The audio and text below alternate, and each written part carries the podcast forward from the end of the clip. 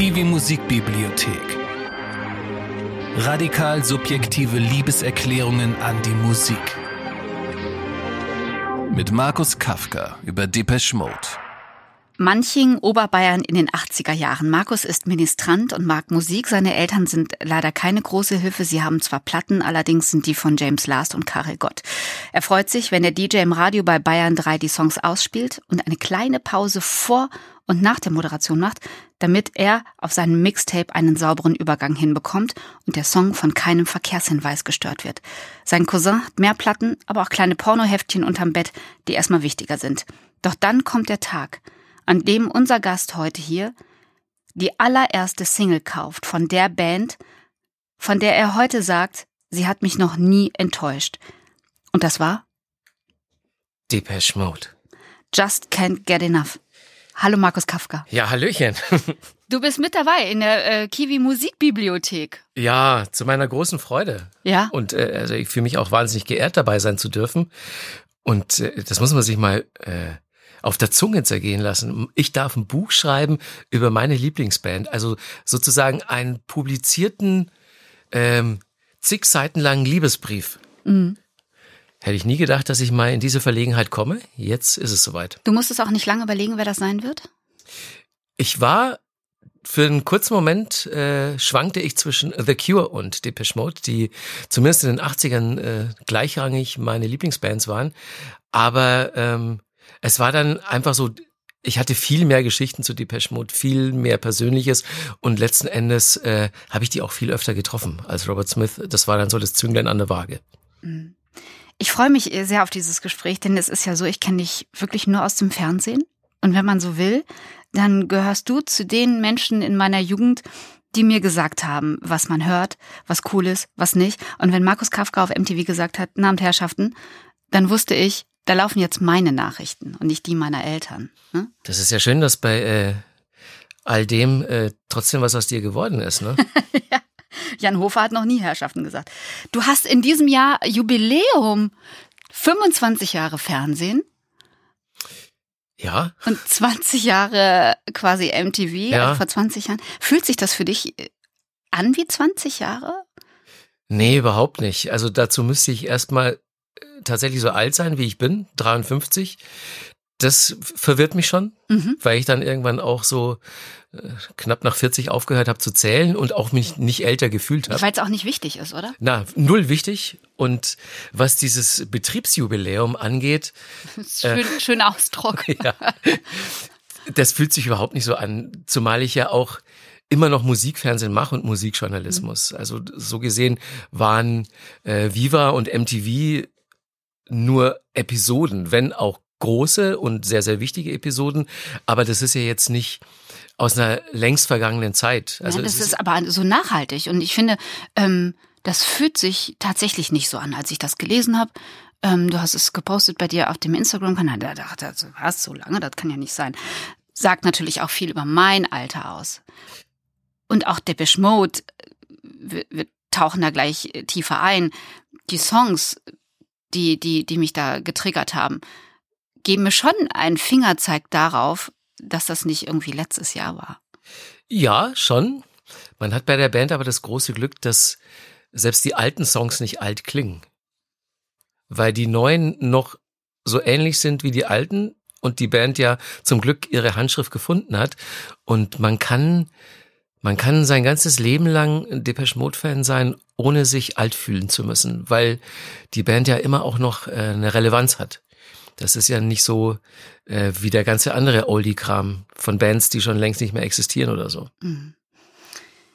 Du sagst, du bist ja noch immer Musikjournalist und ähm, Jetzt ist es so, ohne deine, deine, deine Familie zu kennen, dein familiäres Umfeld, wenn ich das richtig verstanden habe, hat jetzt erstmal keinen Fingerzeig darauf gegeben, dass du irgendwann mal so ein erfolgreicher Musikjournalist wirst. Was waren eigentlich deine Eltern vom Beruf? Habe ich mich gefragt. Ähm, meine Mutter ist Verwaltungsangestellte, Sekretärin, also die hat im Rathaus in Manching gearbeitet und war da Sachbearbeiterin für Hundesteuer, Grundsteuer, Gewerbesteuer ja, oder so. Jetzt also Rock'n'Roll erstmal nichts. Nee, aber ähm, jeder kannte meine Mutter, weil jeder schon mal bei ihr im Amtszimmer war, wegen irgendeinem Scheiß. Äh, mein Vater ist gelernter Werkzeugmacher und der hat dann bei einer Spinnereimaschinenfabrik in Ingolstadt gearbeitet. Also, ja. Auch erstmal nicht Musikjournalismus. Nö. Nö, also. Wie fanden die das eigentlich, dass du in die Richtung gehst? naja, das, das hat sich schon ziemlich früh rauskristallisiert, weil ich ja schon mit 10, 11, 12 habe ich angefangen, Tapes aus dem Radio mitzuschneiden, weil Radio für mich das Tor zur Welt war. Mir war relativ schnell klar, dass äh, Manching so als Lebensraum mir bisschen zu klein werden könnte, mhm. perspektivisch. Und ähm, deswegen habe ich auch schon relativ früh beschlossen, zügig mein Abitur zu machen und dann zum Studium auf jeden Fall mal aus dieser Ecke zu verschwinden. Und relativ früh habe ich auch schon meinen Berufswunsch geäußert, weil ich ja, ich habe Radio Tag und Nacht gehört und habe dann angefangen, ähm, für Fanzines zu schreiben, selbst welche zu machen. Ich war der in Anführungszeichen Musikredakteur bei der Schülerzeitung. Wie cool oder wie cool ist das? Ja, also das ging schon sehr früh los, dass mich Musik rund um die Uhr beschäftigte. Und dann habe ich gesagt, so sowas in der Art möchte ich beruflich machen. Was kann man denn da studieren, um diesen Weg äh, akkurat zu bestreiten? Und dann habe ich äh, vielleicht Journalistik oder so, irgendwas neue Medienwissenschaften, irgendwas in der Art und habe dann meinen Eltern eröffnet, was daraus werden sollte. Und dann meinte mein Papa noch, ich weiß es, äh, als wäre es gestern gewesen, was? Musikjournalist? Gebur, das ist doch kein Beruf, das ist doch ein Hobby. Und Right he is. es, es, ist ein bisschen so, ja. ja es, es, ist ein bisschen ein Hobby, aber das Geilste daran ist natürlich, dass ich äh, das große Privileg genieße, dass ich mein Hobby zum Beruf machen konnte, sozusagen. Und dass ich heute in einem Bereich arbeite und mich mit Sachen beschäftigen, die ich so geil finde und die mir so viel Spaß machen, dass ich sogar noch dafür zahlen würde. Stattdessen gibt's Leute, die mir seit Jahrzehnten meine Miete davon bezahlen. Wir wollen es nicht so laut sagen, vielleicht hören die irgendwann damit auf oder so, weißt du, das ist, wenn du sagst, es ist zu schön und ein großes Hobby. Ja, auf die Gefahr hin. Es ist aber, wie es ist. Also ich habe so ein großes Glück mit meinem Beruf. Ähm, na, ich, ich werde fürs Musikhören bezahlt, das muss man sich wirklich mal überlegen. Das ist so gut, wenn man das nach all den Jahren so sagen kann. Ne? Und dann weiß, ich habe diesen großen Plan gehabt und das ist aufgegangen. Mhm. Ein Geschenk. So, die 80er Jahre. Ich habe schon ein bisschen angetitscht. Ähm, wir sprechen bitte über Mixtapes und ich habe mich so über diese Passage in deinem Buch gefreut, wo du also du bist ja ein Archivar, dass du das alles noch so hast und so ausdrücken kannst. Ähm, ich habe auch ein bisschen Mitleid mit jüngeren Menschen, dass sie diese Form der emotionalen, des emotionalen Ausdrucks der Liebeserklärung gar nicht kennengelernt haben. Das Mixtape. Ja, das Mixtape.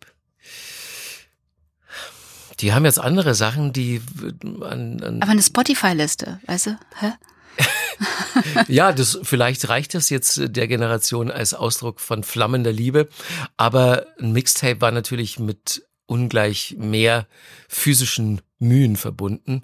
Vor allen Dingen, ähm, na, als ich so 13, 14 war und wirklich nicht viel Taschengeld hatte, wir reden hier über fünf Mark die Woche oder so, da musste ich schon genau gucken, was ich mir da so an Hardware zulege. Und es hat ja ewig gedauert, bis ich erstmal einen Kassettenrekorder, einen Radiorekorder zum Geburtstag geschenkt bekommen habe. Und dann hatte ich halt diese Tapes, das waren am Anfang noch so, so Billo-Tapes, die man sich in irgendeinem Supermarkt gekauft hat, Stück für eine Mark oder so. Keine TDK? Ja, nee, eben nicht. Die, die, die, die waren zu teuer. Die waren zu teuer, so Maxell, TDK, Sony konnte ich mir erst so BASF Chromdioxid. 60er oder 90er? Ja, 60er oder 90er, 90er natürlich vorzugsweise und die konnte ich mir alle erst so mit, mit 15 leisten und vorher so diese, diese Universum-Billigdinger in, in Orange oder Blau, die halt ständig gerissen sind. Und dann saß man halt immer da und hat versucht, mit Tesa dieses Band wieder zusammenzufummeln. Und, und das, das hat man natürlich total gehört. Da waren dann halt so riesen Dropouts auf diesem Tape auch mehrfach überspielt. Ja, aber das, äh, das war eine Form äh, meines Ausdrucks. Also wenn ich, wenn ich wirklich ein Mädchen super fand, dann wurde die, dann wurde die eine Kandidatin für ein Mixtape. Und äh, vor allen Dingen auch äh, Coverdesign?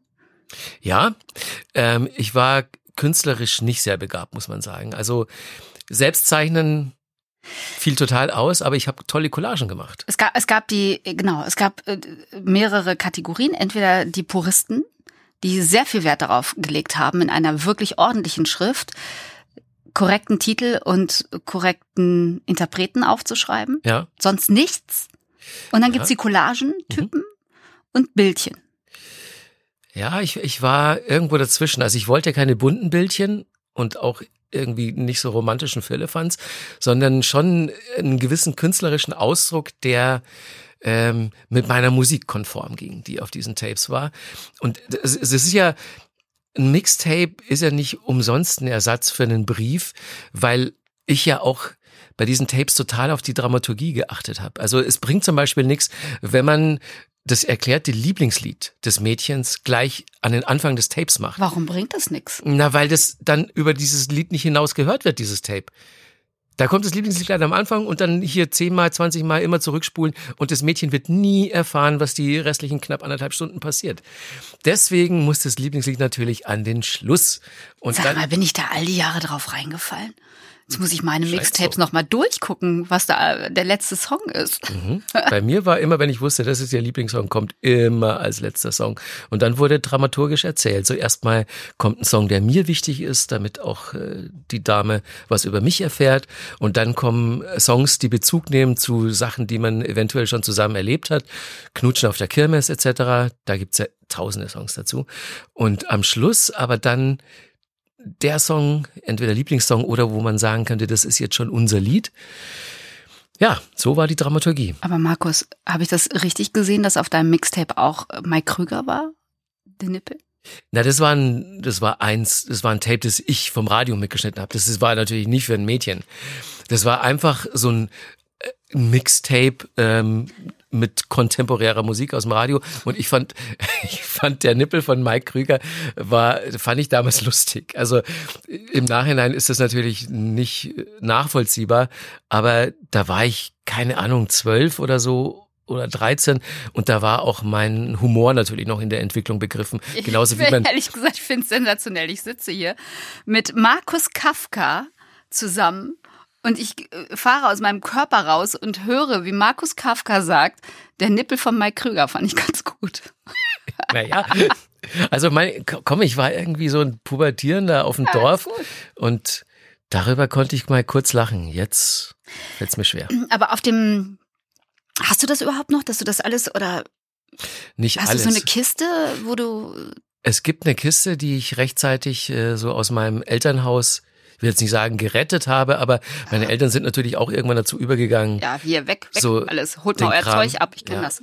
Ja, und da waren aber noch äh, ein, zwei Kisten befanden sich ähm, auf dem äh, im Speicher so unterm Dach und die habe ich natürlich irgendwann an mich genommen und ja, ich habe bestimmt noch so an die 50 Tapes aus meiner Jugend. Hast du auch noch ein Gerät? Ja, ich habe auch noch ein Gerät. Ähm, ich habe ein Gerät, ja, das ist fast schon ein Ghetto-Blaster. Auf jeden Fall ist er Stereo. Voll gut. Ja. Aber auf diesem ersten Mixtape, das du in deinem Buch veröffentlicht hast, ähm, ist noch nichts von Depeche Mode mit dabei. Ähm, hast du noch in Erinnerung, wie dir die Band das allererste Mal begegnet ist? Also woher wusstest du von denen? Wo hast du den ersten Song gehört? Im Radio. Also dieses, dieses Tape, das ich im Buch erwähne, da sind ja, außer auch Mike Krüger, ist noch eine Menge anderer Rotz drauf. Ich glaube sogar, ähm, ja, auch so, so komische, so Mainstream-Rock-Sachen. Und dann aber schon so Synthie-Pop. Mhm. Fade to Grey von Visage und äh, Soft Cell, Tainted Love. Und das waren ja schon, das waren ja damals auch so fast Nummer eins Hits in Deutschland, Mhm. ne? Anfang der 80er. Und das war genau die Musik, bei der ich das Gefühl hatte, ja, das ist es. Das ist für mich gemacht, das berührt mich total, diese melancholischen Synthes, wie die singen und so. Und äh, da war ich dann halt schon sehr schnell Fan von New Wave und Elektropop. Und diese Künstler haben äh, im Jahre 80 und 81 sozusagen den Pfad bereitet für Depeche Mode. Und die erste Single, die ich mir dann von ihnen gekauft habe, war eben dann äh, die Single von Just Can't Get Enough. Das war ja gar nicht ihre erste, aber das war die erste, die ich von ihnen gekauft habe und ich habe den Song im Radio gehört und fand den eigentlich verglichen mit äh, gerade hier Fade to Grey von Visage, fand ich den fast ein bisschen zu happy und zu poppig. Und dann habe ich auch noch in einer der ersten äh, Musikvideosendungen, die es damals im Fernsehen gab, ich weiß gar nicht mehr in welcher. Formel 1? Nee, Formel 1 gab es da noch gar nicht. Das war im, im, Bayer, im bayerischen dritten Programm. Gab's, Was? Gab es eine Musikvideosendung und dann hat er auch ab und zu, im ersten gab es dann, ähm, wie hieß denn die Sendung, wo auch mal ab und zu Musikvideos liefen? Bananas? Oder Das, sind die das Leute da weiß nur ich? Also ich steige irgendwann bei, bei äh, Formel 1 ein. Es gab jedenfalls, man mag es kaum glauben, schon Ende der 70er, Anfang der 80er Sendungen, in denen Musikvideos liefen, im öffentlich-rechtlichen Fernsehen. Und in einer davon habe ich eben das Video zu Just Can't Get Enough gesehen. Und dann habe ich die Typen da in dem Video gesehen und dachte mir, ja, damit kann ich jetzt auch nicht so wirklich was anfangen, weil hier ähm, Dave Gahan, der hat ja so einen schlecht sitzenden Anzug an und so eine komische Frise. Der sieht original aus wie der junge Günther Jauch. Musst du dir mal angucken und darauf, ohne, ohne Scheiß. Doch, und überprüf das mal darauf. Der, der hat auch so ein fliehendes Kind. Musikladen? Musikladen, ja, auch so eine Sendung. Manfred Sechsauer habe ich natürlich War oft das- geguckt. Das? Ich weiß gar nicht, liefen da Videos oder waren Ich da auch weiß nur Live-Auftritte? Müsste ich noch mal recherchieren, welche Sendung das Dave war. Gahan. Aber das Video das, heißt, das, das hat mich auch nicht weitergebracht. So hier Martin Gore so als als Leder Biker Schwuler mit mit hier Nieten und Lederjacke und da dachte ich mir, nee, die wissen selber noch nicht so recht, wo es wo die Reise hingehen soll. Und dann hat sich das aber ziemlich schnell gelegt, als nämlich äh, das zweite Album rauskam, A Broken Frame, und spätestens als dann Alan Wilder mit dazugestoßen ist. Ab da war ich dann spätestens Fan, also mit dem, mit dem Album Construction Time Again. Heute ist das ja so eine einfache Sache, ne? Man folgt der Band bei Instagram, man schaut, wann die auf Tour geht, ne? Und äh, hat bis dahin auch schon das T-Shirt und weiß, wer da mit wem schon zusammen war und so. Wie, aber konntest du, darf ich über manchen, manchen sagen Provinz? Ja, muss man fa fast Okay, sagen. Ist auch 12.000 niemand beleidigt. Okay. Ja. Wie, wie konntest du das da ausleben? Die Liebe. Also zum einen ging's, weil ich äh, zwei richtig dicke Freunde da hatte, die diesen Weg mitgegangen sind.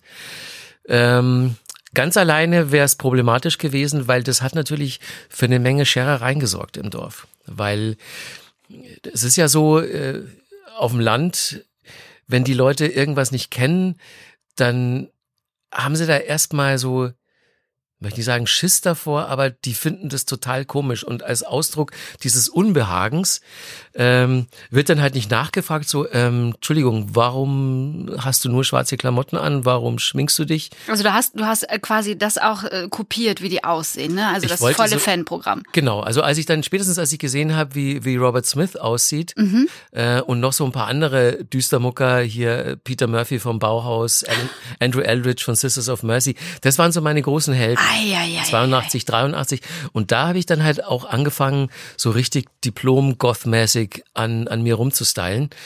Und das kam im Dorf überhaupt nicht gut an. Und als Ausdruck des Unbehagens gab's halt regelmäßig Dresche für uns. Ne? Und zu dritt konnte man die Dresche deutlich besser wegstecken als nur alleine. Wenn fünf auf einer Leine sind, nicht so schön. Fünf auf drei. Da wird das schon noch. sehr geprüft, ne? Die Liebe. Ja, die wird geprüft, aber das mir war das so wichtig, dass ich mir gedacht habe, mein Gott, checkst halt mal so ein, zwei Schwinger ein. Wir haben ja nur am Anfang den Fehler gemacht, dass wir zurückgeschlagen haben. Äh, später haben wir dann äh, gemerkt, dass es eigentlich viel entspannter ist, wenn man den ersten Schwinger einsteckt und sich dann auf den Boden legt und einfach nicht mehr aufsteht. Und selbst äh, die grobschlächtigsten Barbaren lassen dann von einem ab, weil sie denken, es macht ja keinen Spaß, wenn der nicht mitmacht. Wie scheiße ich das finde, ne? Ja, Also, ich, ich meine, das, ist- weißt du, ich habe äh, Ich kann da so kaum drüber lachen irgendwie, dass, dass jemand, jetzt im Nachhinein ähm, habe ich meinen Frieden damit gemacht. Aber das tat natürlich schon weh eine Zeit lang. Ähm, aber habe mich dann auch umso mehr bestärkt, dass ich mit dem Rest des Pöbels halt nichts zu tun haben möchte. Und deswegen auch schnell da weg wollte. Das war ja auch nichts Persönliches. Es war auch nichts gegen meine Eltern. Ganz im Gegenteil. Die haben an irgendeinem Punkt auch gesagt so, hey, ähm, uns sprechen ständig Leute an, wie du aussiehst und so. Und mein Papa wollte sich dann auch nicht mehr so unbedingt gerne mit mir in der Öffentlichkeit zeigen, wollte nicht mehr, dass wir zusammen irgendwie in Restaurants gehen oder so. Und der hat einfach nur gebetet, dass das möglichst schnell vorbeigeht, hat dann aber irgendwann gemerkt, hm, der könnte irgendwie, der bleibt dabei, der meint es ernst und da gab's viele Diskussionen beim Abendbrot mit meinen Eltern und äh, auch Streitereien. Aber an irgendeinem Punkt haben meine Eltern noch nicht mehr re resigniert, sondern ähm, die hatten dann auch Respekt vor meiner Beharrlichkeit und haben, mein Vater hat zu mir gesagt, also wir finden es ja nicht gut, aber offenbar scheint es ja dir so wichtig zu sein, so wichtig, dass du sogar all diese Scherereien in Kauf nimmst. Und damit meinte der diese Schlägereien mhm. bei uns in der Dorfdisco. Also wenn dir das so wichtig ist, dann macht es weiter. Wir legen dir da keine Steine in den Weg. Und das fand ich so groß von meinen Eltern. Groß, ja. Die mussten sich wirklich eine Menge Scheiß anhören. Weißt du, das, du hast ja einiges gesagt, ich war ja auch noch äh, Ministrant. Und da also, waren plötzlich die Katzen im Dorf weg. Was hat waren, Markus damit zu tun? Was hat Markus damit zu tun? Der hatte sich halt den Kopf von der Katze umgehängt, einen skelettierten Kopf, aber von dem Viech, das ich im Straßengraben gefunden habe. Das war schon so gut wie. Du hast, Entschuldigung, ich habe ja aus Versehen, was hast du gemacht? Ich habe eine tote Katze, die schon fast komplett verwest war, im Straßengraben gefunden. Hat wahrscheinlich der Trecker überfahren oder so. Und ähm, ich wollte ja auch in meinem Zimmer so mobile Accessoires haben, Totenkopf etc. pp. Und habe auch meine Accessoires äh, entsprechend angepasst. Ich hatte äh, Ohrringe, die waren, das waren Särge, dann hatte ich auch so umgedrehte Kreuze umhängen und so. Und mein Lieblingsaccessoire war eben dieser Katzenkopf von der Katze, die ich im Straßengraben gefunden habe. Da dachte ich mir, den nehme ich mit. Ähm, den habe ich dann noch mit dem Zahnbürstchen sauber gemacht, in ein Säurebad geworfen, dass er schön weiß ist und habe mir den dann an der Lederschnur umgehängt. Und das hat für Diskussionen gesorgt, weil ähm, sau viele Katzen im Dorf verschwinden. Entweder die werden überfahren oder der Hund frisst die oder die werden einfach von, äh, von den Bauern äh, ersäuft oder so, weil es zu viele sind. Ständig Katzen weg und irgendwann sind die Leute dann zu meiner Mutter gekommen und haben gemeint so, du Irmgott, hat der Markus unsere Katze gesehen? Gesehen. Und damit wollten sie implizieren, dass ich die auch sie gegessen. Ja, gefressen und auch den Kopf äh, mir um den Hals gehängt. Nee, ich habe nie einer Katze was angetan, aber das war ein Accessoire, das selbst in München äh, für Aufsehen gesorgt hat. Ich äh, fand aber ganz süß, dass dein Onkel Hans sich auch äh, ja dich unterstützt hat beim Styling Friseur. Mhm. So gut er konnte. So gut er konnte. Kann man sehr, sehr gut nachlesen in dem Buch. Äh, dann kam der 3. Mai 1986, das erste Konzert. Ja. Ich finde ja, spätestens dann wird ja dieses Phantom auch nochmal geprüft. Ne? Ja. Also bislang hört man die, man sieht die irgendwie, vielleicht auch in Musikvideos, mhm. aber so das erste Mal so nah dran, das, das kann schon zu Enttäuschungen führen. Ja, mitunter kann es das, wenn eine Band einfach keine Präsenz hat auf der Bühne oder ähm, wenn die Songs, wir reden ja bei Depeche Mode über elektronische Musik, wenn die das jetzt aus irgendwelchen Gründen einfach nicht schaffen, die Wucht dieser Musik auf die Bühne zu übertragen, weil ähm, na, du hast ja kein klassisches Band-Setup. Daft Punk. Mach niemals Daft Punk live. Zum Beispiel. So ein bisschen eine sinnlose Veranstaltung, ne? Voll. Ja.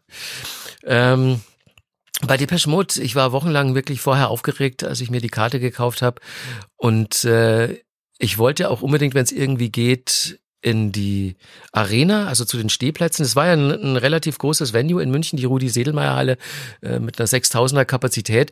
Also das war 86 und da waren Depeche Mode natürlich auch schon längst nicht mehr Underground. Da waren die schon Nummer eins in der Hitparade lange vorher. Und ähm, Viele Leute in der Szene haben gesagt, na komm, die sind aber nicht mehr cool. Da hört man doch jetzt andere Sachen. Fand ich nicht. Und bin dann dahin mit meinem besten Kumpel Karl damals voll aufgedonnert in, in unserer Gala-Montur. Äh, haben wir uns da stundenlang vorher zurechtgemacht. Ja, Katzenkopf natürlich war der dabei. Und ich, ich stand dann vor dieser Bühne und es ging halt los und ich hatte wirklich die kompletten anderthalb Stunden Gänsehaut. Teilweise auch Tränen in den Augen. Zum einen, weil ich denen so nah sein durfte und zum anderen, weil ich aber das erste Mal überhaupt bei so einem großen Konzert war. Ich habe bis jetzt, bis zu dem Zeitpunkt immer nur so kleine Bands in irgendwelchen kleinen Clubs gesehen und dann diese unfassbare Anlage ähm, und die Typen auf der Bühne wirklich wie so ein wie so ein Uhrwerk, aber halt eins, das mich wahnsinnig berührt hat und und die Songauswahl und wenn dann Martin gesungen hat, also ich konnte mein Glück überhaupt nicht fassen und war dann umso mehr Fan. Ich glaube, das ist das erste Mal, ist damit vergleichbar, wenn man so als Kind ein bisschen Fan von der Fußballmannschaft ist und dann von seinem Papa das erste Mal mit ins Stadion genommen wird und die dann auch noch gewinnen. Und so war es hier, also das erste Konzert von Depeche Mode natürlich unvergesslich. Und ich meine 1986, ne, da war ich äh, gerade, da war ich noch nicht mal 19. Ja, ähm, und dann waren wir in der Bravo. Ja. Das, das war natürlich, Voll gut. das war ein Kollateralschaden. Hast du das den- noch? Die habe ich noch, die Seite, ja. Aber die ist, die ist laminiert und die befindet Ja. sich im Hochsicherheitstrakt Ich wollte sagen, im Gift. meiner Wohnung. Ähm, also das war ein Kollateralschaden, den konnte man ja auch so gar nicht auf dem Schirm haben, dass da ein Fotoreporter von der Bravo rumturnt. Ach, cool. Und eine Woche später war dann diese Story da, so verrückt sehen Depeche Mode Fans aus und dann halt ein Foto von Karl und mir und so unsere anderen Kumpels hier, Thomas, Bernd und so, die haben sich natürlich total lustig darüber gemacht und die haben dann diese Seite kopiert und mehrfach in unserem Stammclub in Ingolstadt ausgehängt, so wir beiden Vögel in dieser scheiß Teenie-Zeitschrift. Da haben wir uns sauber ins Knie geschossen. Und äh, dieser Fotoreporter hat sich aber auch nicht äh, zu erkennen gegeben, die Sau. Ja, ja, aber das Schlimme war, dass meine Mutter hat uns dann das erste Mal im vollen Outfit gesehen. Hm. Das war nämlich, äh, das kannten die gar nicht, weil ich habe mich immer erst zurechtgemacht. Ich gehe davon aus, dass sie das richtig cool fanden, oder? Ja, die Haare mal nach oben und auch die Augen geschminkt und dann dieser Katzenkopf, da Das war war, der dann Onkel Hans. Schluss mit lustig. Ähm, also, es geht aber noch einen Schritt weiter und du bist einer der wenigen Autoren in dieser Reihe. Ähm, du hast dann durch deinen Beruf ähm, wirklich echten Kontakt gehabt. Du hast ähm, mit Anfang 30, Mitte 30 die Band das erste Mal interviewt. Wenn man ein solcher Fan ist, dann gehe ich mal davon aus, dass das vorher gar kein Problem ist, oder? Das war so schlimm. Ja. Also wirklich schlaflose Nächte, äh, eine ganze Woche vorher äh, zigmal an den Fragen Für so einen rumgedoktert. Profi wie dich. Ja, ich habe ja zu dem Zeitpunkt, äh, habe ich ja schon ja, äh, sechs, sieben Jahre im Musikfernsehen moderiert und habe auch schon wirklich große Leute interviewt. Also Madonna zum Beispiel, war ich überhaupt nicht aufgeregt. Äh, Wer ist denn Madonna? ganz viele andere und dann kommen plötzlich Depeche Mode und also ich ich wusste gar nicht mehr wohin mit mir und äh, also wirklich keine Ahnung, wie oft ich diese Fragen umgeworfen habe und es waren ja das Interview war gar nicht so wirklich lange, 20 Minuten oder so, äh, gar nicht Platz für viele Fragen und trotzdem es musste halt alles sitzen und ähm, Hast du dir anmerken lassen in diesem Interview? Hast du gesagt, ich, äh, ich bin Fan oder so etwas?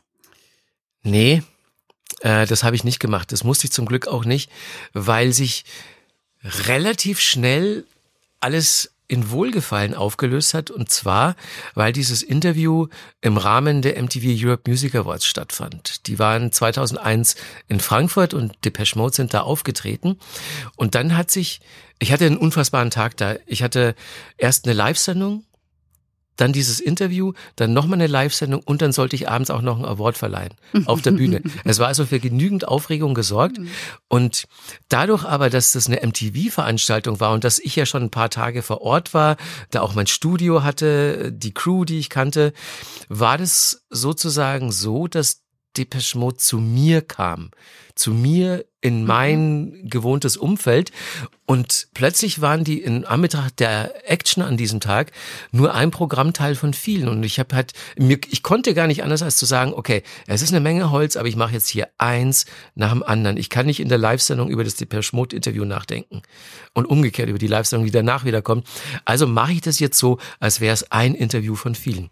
Und das hat wirklich funktioniert. Und deswegen war das wirklich ein super Interview, nachdem ich noch größerer Fan war, weil wir uns so gut unterhalten haben. Weil es nette Menschen sind.